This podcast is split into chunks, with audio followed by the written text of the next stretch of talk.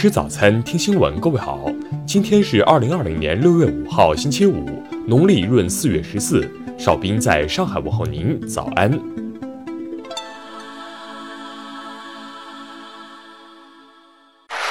首先来关注头条消息。又一起带着锤子被误认作手枪，美国二十二岁男子跪地时被警察枪杀。据美联社报道，六月二号。加利福尼亚州警方接到报警称有人抢劫，警方赶到现场发现，二十二岁西班牙裔男子肖恩·蒙特罗斯正跪在地上，将手移向腰间，露出一个看起来像是手枪枪托的东西。随后，一名警察通过挡风玻璃五次开枪，其中一枪击中蒙特罗斯。经调查，蒙特罗斯的口袋里塞的是一把十五英寸的锤子。蒙特罗斯的家庭律师贝尔雷斯表示，他难以相信。警察竟然会对一个已经跪下并举起双手的人开枪。贝尔雷斯还说，他理解目前的紧张局势，但警察必须保持控制，不能仅仅因为环境就容易激动，就在恐慌中随意向某人开枪。报道称，射杀蒙特罗斯的是一名拥有十八年经验的老警察，目前已经被停职，正在接受调查。下面来关注国内方面的消息。外交部昨日证实。原定今年九月在德国举行的中国欧盟峰会将另择时间举办。人社部近日印发文件，要求在充分做好防疫措施的情况下，逐步开展日常招聘服务和小型化、灵活性现场招聘活动。住建部、国务院扶贫办四号召开会议，指出要建立贫困人口住房安全动态监测机制，促进脱贫攻坚和乡村振兴有机衔接。商务部日前印发通知，决定开展菜市场调查摸底，推动做好菜市场标准化改造，更好满足居民便利消费、安全消费和品质消费的需求。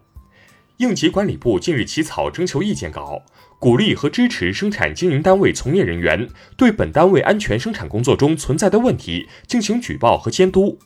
交通运输部近日印发文件，明确到二零三五年要基本建成排名世界前列的现代化内河航运体系，内河千吨级航道达到二点五万公里。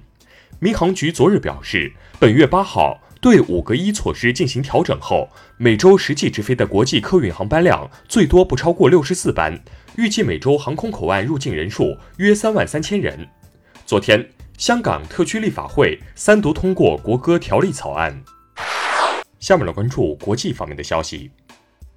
近日，美国前总统吉米·卡特就非裔男子弗洛伊德之死发声，他谴责了种族歧视的行为，同时表示对近期的事件感到悲痛与失望。美国自动数据处理公司三号公布的数据显示，受新冠疫情冲击，五月份美国私人部门共削减了两百七十六万个就业岗位。美国商务部周三表示。针对上个月所列出的三十三个中国企业机构的限制措施，将于本周五正式实行。联合国人权事务高级专员近日表示，美国若想从种族主义和暴力的悲惨历史中走出，就必须正视和解决已蔓延全国上百城抗议活动暴露出的社会深层积怨。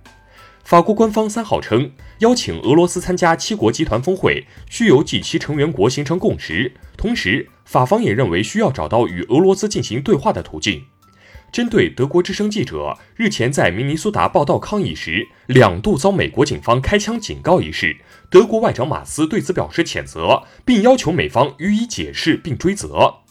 朝鲜劳动党中央第一副部长金宇正四号发表题为“切勿引火烧身”的谈话，强烈谴责脱北者从韩方向朝方散布反朝传单。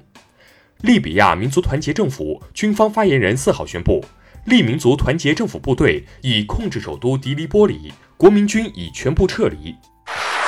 下面来关注社会民生方面的消息。据媒体不完全统计，截至目前。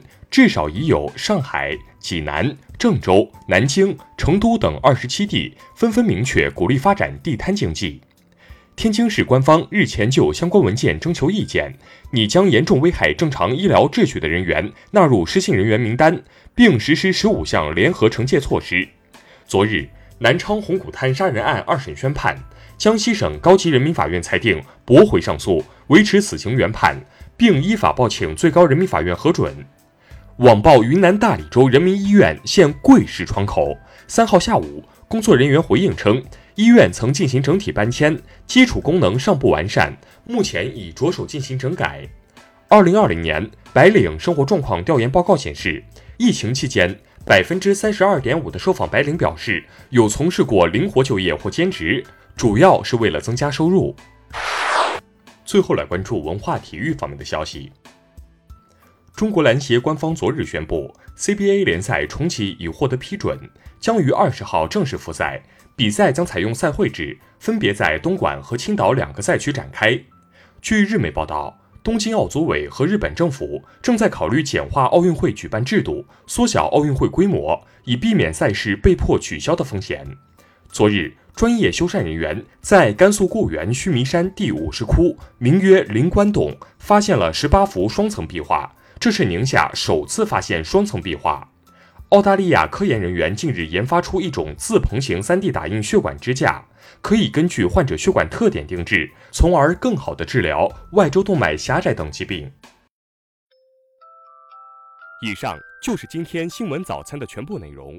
如果您觉得节目不错，请点击再看按钮。咱们明天不见不散。